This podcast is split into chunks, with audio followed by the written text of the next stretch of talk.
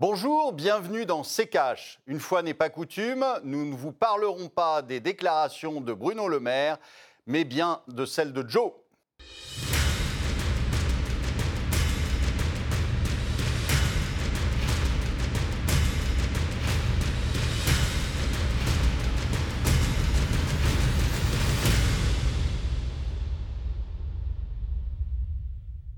Bonjour, aujourd'hui nous allons vous parler de l'impôt mondial, la dernière déclaration de Joe Biden. Bonjour Estelle. Bonjour Olivier, bonjour à tous, bienvenue dans ce nouveau numéro de C-Cash. Le projet est porté par les États-Unis de Joe Biden depuis plusieurs semaines, mettre en place un impôt minimum mondial sur les bénéfices des entreprises. On va s'intéresser dans cette émission à cette idée. Comment peut-elle se matérialiser? Est-ce une bonne solution pour venir à bout? Du dumping fiscal de certaines entreprises. Quelles conséquences euh, peut avoir la mise en place de cet impôt mondial? Pour en parler, nous serons en deuxième partie avec Nathalie Janson, enseignant-chercheur à Neoma Business School. Donald Trump avait opté pour une politique d'allègement fiscal de 35%. L'impôt sur les sociétés aux États-Unis est passé à 21% sous sa mandature, mais aujourd'hui, tout est en train d'être bousculé. À l'arrivée de Joe Biden s'ajoute la pandémie qui oblige de nombreux États à trouver de nouvelles ressources pour renflouer les caisses.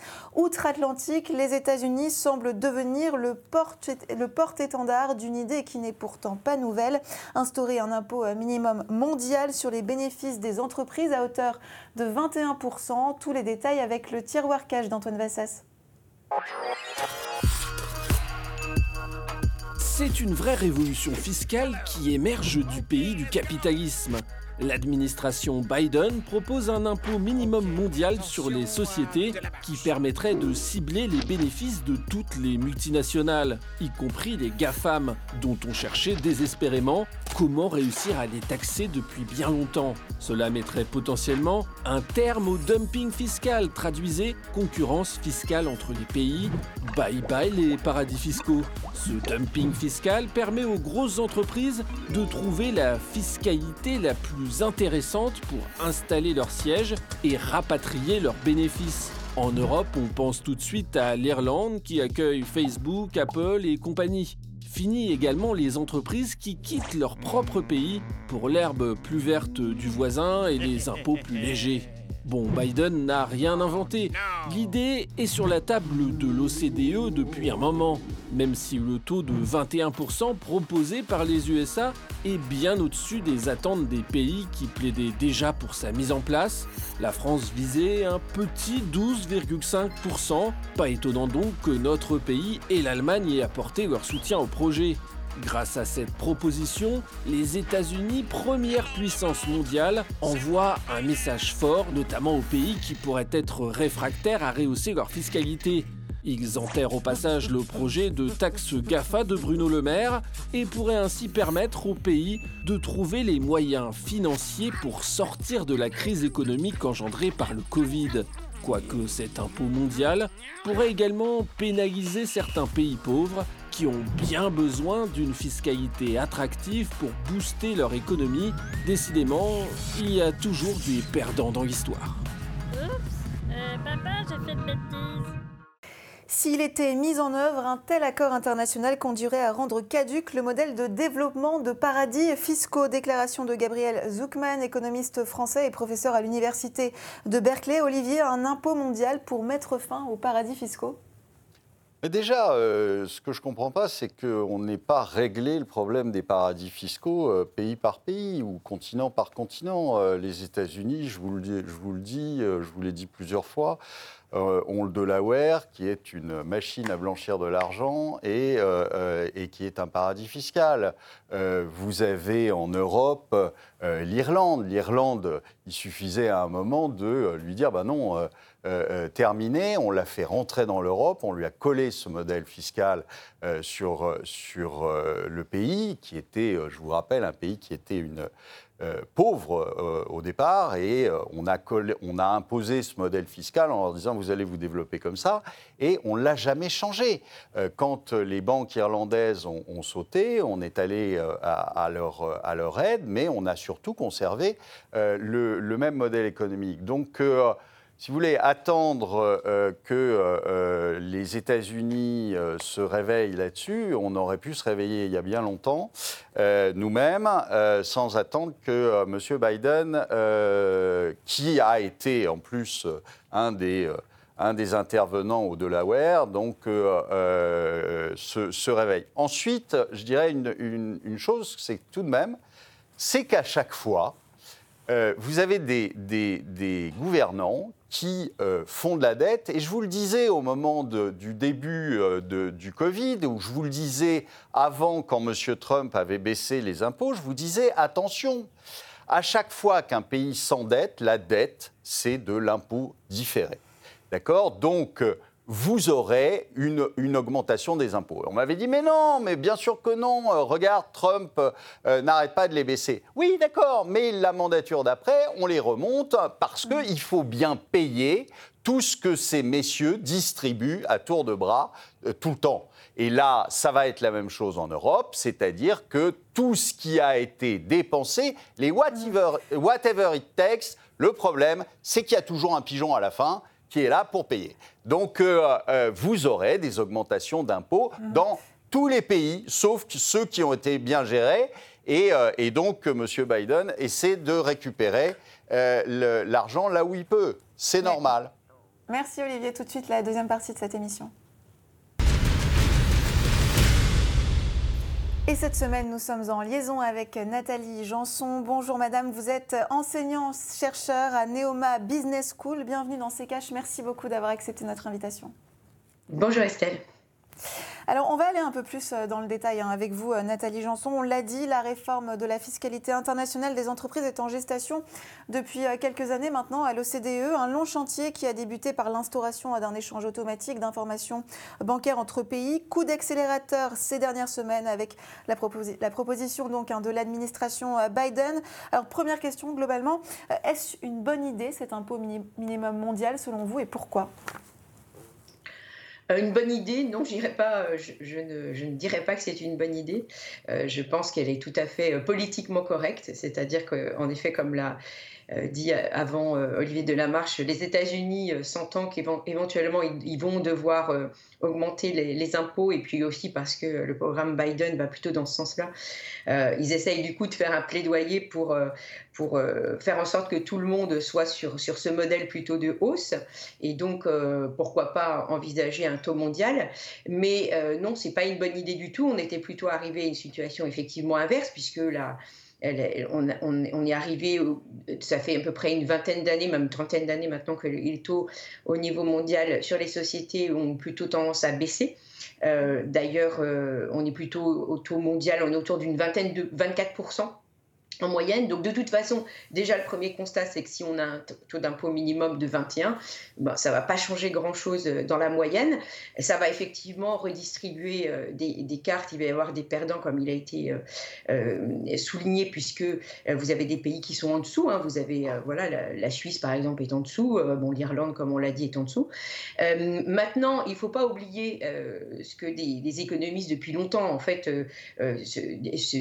discutent cette question du du, niveau de, taux euh, d'imposition qui serait le meilleur, puisque de toute façon, comme le disait euh, Jean-Baptiste Say en, son temps, un impôt exagéré va détruire la base sur laquelle il porte. Donc, en d'autres termes, si vous, augmentez euh, la fiscalité, vous avez de fortes chances de réduire en fait les revenus sur lesquels vont porter ce taux de fiscalité. En d'autres termes, vous allez décourager l'activité. Et c'est tout le débat en fait de la fiscalité. La, fiscalité, en effet, c'est un problème assez complexe.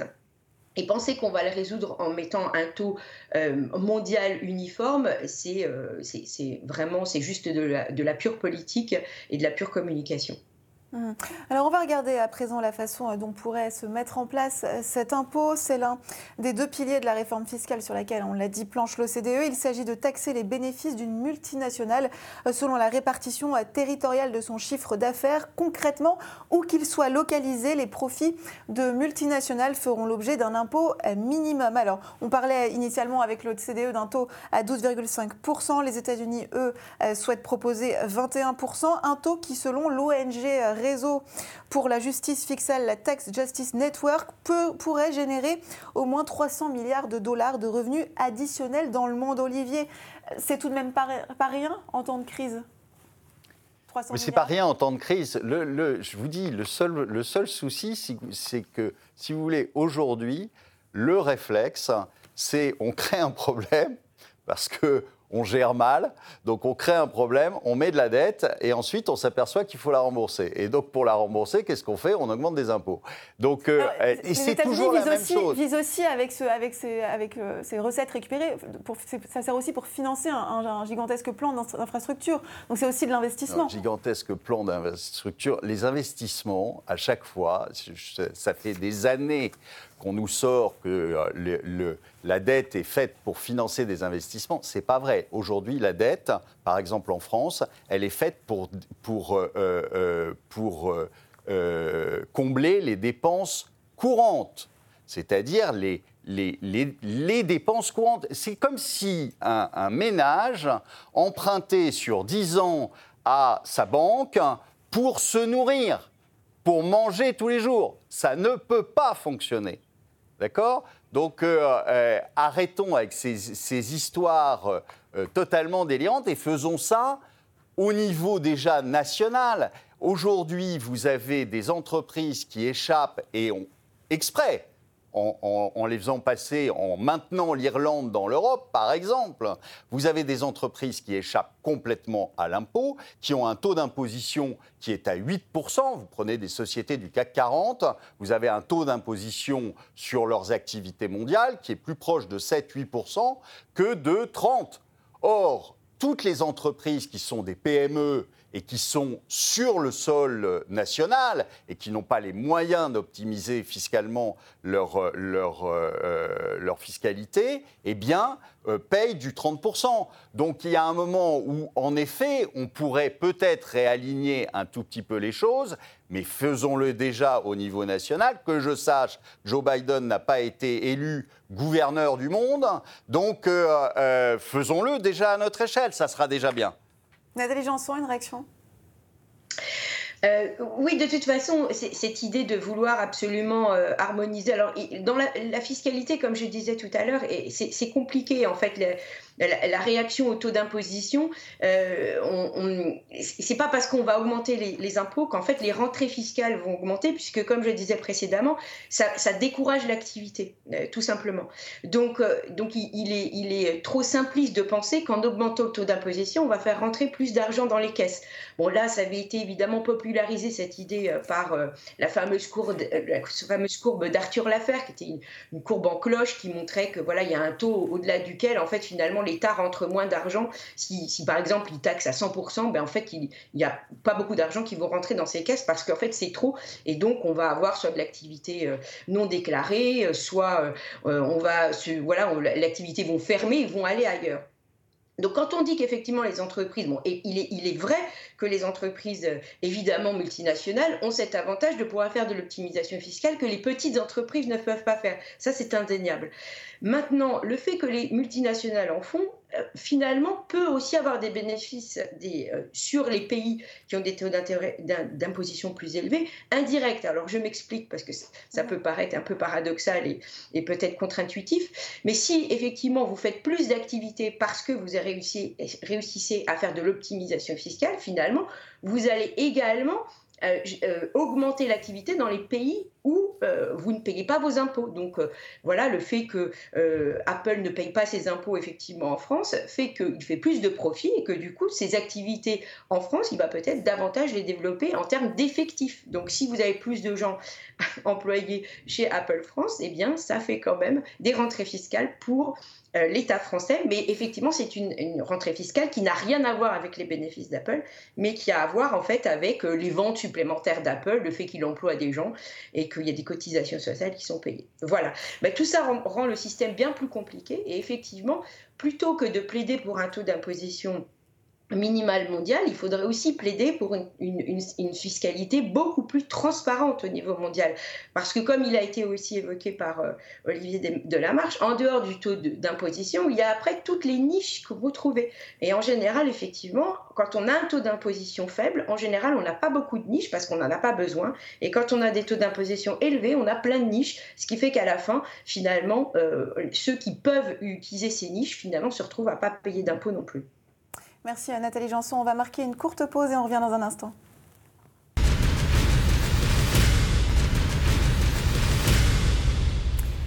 Bienvenue dans C'est si vous nous rejoignez. Au sommaire cette semaine, l'impôt mondial voulu par Joe Biden. Et pour cela, nous sommes en liaison avec Nathalie Janson, enseignant-chercheur à Neoma Business School cool. Euh, Nathalie Janson, juste avant euh, la, coupure pub, au-delà de faire euh, rentrer de l'argent dans les caisses, est-ce qu'aujourd'hui, finalement, l'enjeu, c'est pas qu'une multinationale paie un impôt là où elle réalise son chiffre d'affaires? Est-ce que c'est pas aussi une question bah, de justice fiscale? Oui, j'entends bien cette dimension de justice fiscale, mais comme je vous le disais tout à l'heure, finalement, la justice fiscale, elle n'est pas si euh, dans la mesure où euh, plus un pays, plus une entreprise va en fait, va, va optimiser fiscalement aujourd'hui dû euh, à cette, euh, ce, puzzle en fait, de, de, de, schémas fiscaux différents entre les pays, et plus en fait, elle va avoir une activité florissante qui va avoir des retombées positives, même dans les pays où, en fait, où la fiscalité est importante, puisqu'elle va continuer à développer ses activités. Donc, de toute façon, comme j'essayais de le montrer avec euh, mon exemple tout à l'heure, de toute façon, Apple, même lorsqu'il s'il a des bénéfices en hausse et qu'il continue à accroître son activité en France, il y a des retombées positives pour la France. Donc euh, on ne peut pas dire qu'en fait ça n'a pas de retombées positives pour la, France, le fait même qu'il y ait euh, en effet une concurrence fiscale. Et, ça c'est souvent le point qui est mal compris euh, dans cette concurrence fiscale. en fait elle n'est pas totalement négative puisqu'elle permet une expansion de l'activité qui elle crée, génère en fait des rentrées fiscales indirectement aux États. Olivier, vous êtes d'accord euh, La concurrence fiscale favorise une bonne santé économique aussi? Oui, alors je, modulerai peut-être un peu, c'est-à-dire que je pense qu'il euh, y, a, vraiment, euh, y a vraiment quelquefois un, décalage, et puis ça dépend du, modèle économique de la société. Là, vous avez choisi Apple. Euh, si je vous dis Google, euh, ça va peut-être euh, être un petit peu différent. Donc, parce qu'ils n'ont pas besoin du tout d'engager des gens en France, ils peuvent le faire d'ailleurs. Donc, mais, je suis d'accord avec le, moi l'analyse de départ qui était de dire en fait, c'est un coup de com. Euh, il a besoin, lui, de relever les impôts après que Trump les ait baissés. Et, euh, en fait, c'est beaucoup plus facile de noyer le poisson en parlant d'un impôt mondial euh, pour faire passer une hausse des impôts chez lui. Donc, je pense que c'est plus dans cette, dans cette idée-là que réellement, sachant qu'en plus, vous avez quand même un certain nombre d'États. Je rappelle que Biden n'a pas été élu président euh, du monde, euh, que je sache. Euh, déjà, on n'est pas très sûr de son, de, de son élection aux États-Unis, mais en plus, là, sur le coup, pour le coup, il n'est pas président du monde. Non, non, il a, été, oui, mais il a été élu, il est président des États-Unis. On est d'accord. Je dis simplement qu'il y a eu des, des, des, doutes à un moment. Donc, il ne faudrait pas qu'il aille au-delà de ce que, euh, de ce que euh, euh, on lui a confié comme mandat. Et aujourd'hui, je doute que les Chinois, ces, propositions, ces propositions sont soutenues par bon nombre de pays. Cette proposition, elle est soutenue par bon nombre de pays. Oui, mais vous avez des pays qui ne seront pas d'accord pour le faire, et des grands pays, pas juste le Liechtenstein et, et, la Suisse. Donc, vous aurez des pays qui ne joueront pas le jeu, et à ce moment-là, croyez-moi, les entreprises foutront le camp dans, le, dans ces pays-là. Donc il ne faut pas. Euh, euh, c'est pas simple. Je pense que ça serait plus intelligent déjà de le faire au niveau des pays, au niveau des régions. Euh, si en Europe on voulait vraiment le faire, on aurait pu supprimer ce, modèle économique à l'Irlande depuis très longtemps. On aurait pu aussi ne pas choisir M. Juncker, qui était euh, euh, qui a été euh, ministre au Luxembourg pendant des années et qui a organisé justement les fuites fiscales de pas mal de sociétés, comme président de, la Commission européenne pendant des années. Donc tout ça, c'est, je vous dis encore une fois de la com. vous avez un fait, c'est que les États se sont surendettés, et ça, pas simplement depuis le Covid, mais depuis des années, qu'il faut payer et que la dette, bah, c'est de l'impôt différé. Donc euh, on est en train de euh, euh, s'apercevoir que quelqu'un va payer la note et c'est nous.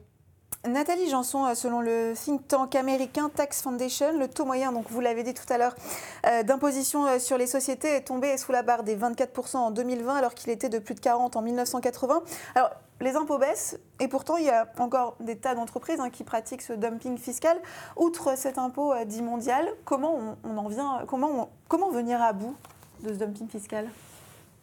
Euh, bah, en fait, euh, moi, je, serais plutôt d'avis de, mettre un taux d'imposition maximal. Comme ça, au moins, on va mettre tout le monde d'accord et on va simplifier le problème. C'est-à-dire qu'en fait, plus votre taux d'imposition en fait est, faible, et moins vous avez évidemment d'incitation à euh, essayer de voir comment vous pouvez le payer différemment ou moins le payer ou pas le payer. Donc, euh, comme, comme je le rappelais euh, au, départ, il ne faut pas oublier que plus le taux d'imposition est, élevé et moins on va avoir envie de, le payer. C'est-à-dire qu'on a un problème de consentement à l'impôt.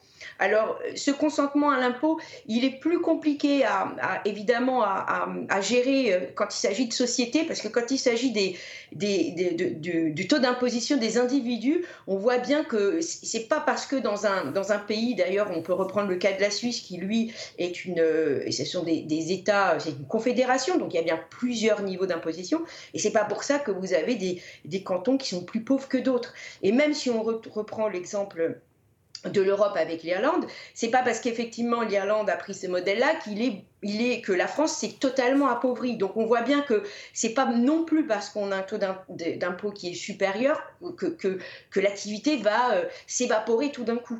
D'accord? Donc ça, c'est c'est un fait. Maintenant, il est vrai que si on avait quand même des systèmes fiscaux beaucoup plus simples et beaucoup plus euh, clairs, ça éviterait euh, le casse-tête fiscal, ça aussi permettrait peut-être une certaine stabilité fiscale et donc donc, ça, ça, permettrait une plus grande lisibilité et sans doute que les, entreprises eh bien, embaucheraient moins de gens euh, qui seraient spécialisés dans comment tirer le meilleur parti de cette constellation fiscale euh, constatée autour de nous. Merci beaucoup Nathalie Janson d'avoir été parmi nous dans cette émission. Je rappelle que vous êtes enseignant-chercheur à Neoma Business School et Olivier, nous on continue avec euh, les questions cash. Et on commence, euh, Olivier, avec la question de Sandra. Si l'économie a survécu à la crise de 2008, pourquoi ça exploserait avec celle-ci? N'êtes-vous pas un peu trop pessimiste, comme d'habitude, monsieur Delamarche euh, non, Sandra, euh, vous savez ce que c'est qu'un pessimiste? C'est un optimiste bien informé. Donc non, la crise de 2008, en fait, n'a jamais été réglée. Et euh, euh, c'est une première secousse d'un tremblement de terre, si vous voulez. C'est-à-dire qu'il euh, y a une succession après 2008 de, secousses. vous avez 2008, vous avez 2011, la crise grecque, la crise de, de l'euro. ensuite, vous avez M. Draghi qui arrive et qui dit euh, je sauverai, euh, même au prix de, ma mort, je sauverai l'euro euh, et, et les, choses repartent et on met beaucoup d'argent, beaucoup de dettes. Et un jour arrive le, Covid, mais ça n'est qu'une étape, si vous voulez, dans le délitement de l'économie. vous avez eu un choix à faire en 2008 hein, qui était l'économie réelle ou la finance les banques centrales et les politiques ont choisi la finance. Et donc, euh, depuis, euh, ils s'appliquent euh, gentiment à détruire l'économie réelle et à booster la finance. Donc, euh, pensez ce que vous voulez sur le fait que je suis pessimiste ou optimiste. Je suis chef d'entreprise, donc euh, les chefs d'entreprise pessimistes, ça n'existe pas. Euh, mais malheureusement, je regarde les faits et je vois une économie qui se dégrade de jour en jour au profit de marchés qui, eux, vont très bien. Malheureusement, ça a une fin. On passe à la question d'Etienne. Mais la BCE, pour soutenir la crise, n'a fait que créer de la monnaie. Elle ne doit rien à personne. Je me trompe, personne n'a donc à rembourser. Où est la nécessité de rembourser vu que tous les pays ont fait de même? Quel est le but derrière ce refus d'effacer ces dettes créées de toutes pièces? Mais une dette, je suis désolé, euh, le, quand, quand un État s'endette, hein, je vous rappelle, qui est l'État C'est vous. Donc on vous endette. Euh, et on vous demandera, euh, aussi sûr que 2 et 2 font 4, on vous demandera à un moment de rembourser. On vous apportera la note. Euh, donc après, vous pouvez utiliser tous les différents moyens. Vous pouvez faire un défaut sur la dette. Vous pouvez dire je ne vais pas rembourser la dette. Vous pouvez dire on va continuer comme ça et en faire de plus en plus. toutes ces méthodes ont le, je dirais, le mérite d'exister. Mais toutes ces méthodes ont des conséquences, malheureusement. C'est-à-dire que euh, si euh, vous décidez de euh, continuer à imprimer des billets en permanence, eh bien, vous détruisez la monnaie, vous détruisez la valeur de la monnaie. Si vous décidez un défaut de paiement, eh bien, évidemment, vous allez fâcher tous ceux qui détiennent votre dette, hein, qui sont soit des étrangers, soit vous-même, vous vous en rendez même pas compte malheureusement, mais vous détenez de la dette, puisque euh, si vous avez une assurance vie, ben, c'est de la dette. Euh, si vous avez un produit bancaire, quel qu'il soit, c'est de la dette. Donc, euh, vous dites, bah, il suffit de pas la rembourser. OK, bah, on ne vous rembourse pas alors. Donc, votre épargne disparaît. Est-ce que ça vous amuse? Merci Olivier, c'est la fin de cette émission. Merci euh, de l'avoir suivi. Prochain rendez-vous euh, la semaine prochaine. En attendant, pour voir ou revoir nos précédentes euh, émissions, ça se passe sur notre site internet à l'adresse rtfrance.tv. Et puis n'oubliez pas de poser toutes vos questions à Olivier sur les réseaux sociaux avec le hashtag RTCash. Et Olivier, on se quitte avec votre dernier mot. Un problème, un impôt.